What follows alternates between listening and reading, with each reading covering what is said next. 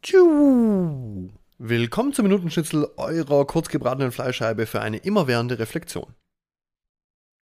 Es gibt da so einen Versuch. Zwei Dreierteams, eins mit schwarzen Shirts, eins mit weißen Shirts, passen sich Basketbälle zu und man soll zählen, wie viele Pässe das weiße Team gemacht hat. Kennst du den Versuch? Bestimmt. Würde mich jetzt auch wundern, wenn nicht.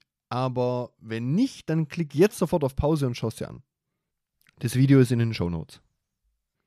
Ich meine es ernst, schau dir zuerst das Video an.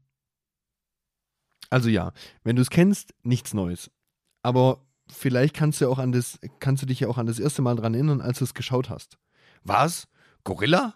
Ja, wie jetzt? Ich finde, der Versuch ist eine super Veranschaulichung, wie selektiv unsere Wahrnehmung ist. Wenn dein Thema Gleichberechtigung ist, hast du vielleicht jetzt auch darauf geachtet, wie das Verhältnis von Männern zu Frauen ist. Oder vielleicht hast du dir auch verboten, die Frage zu stellen, weil du permanent versuchst, die Wahrnehmung biologischer Merkmale zu unterdrücken und alles nur als Menschen sehen willst. Was auch immer. Alles, was wir wahrnehmen, ist halt subjektiv. Unser Gehirn ist ein einziger riesiger Filter, der permanent versucht, uns die Informationen zur Verfügung zu stellen, die wir vermeintlich jetzt gerade brauchen.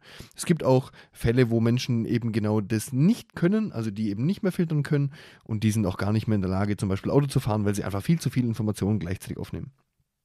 Okay, was soll ich denn jetzt mit dieser Info anfangen? So wie wir den Gorilla nicht wahrgenommen haben, so gibt es jetzt ganz viele Dinge, die wir auch so in unserem alltäglichen Tun nicht wahrnehmen. Wir verpassen ständig Chancen, die sich uns bieten und verwehren im Universum die Möglichkeit, durch uns zu wirken. Wo bin ich also blind? Was habe ich nicht gesehen oder was will ich nicht sehen?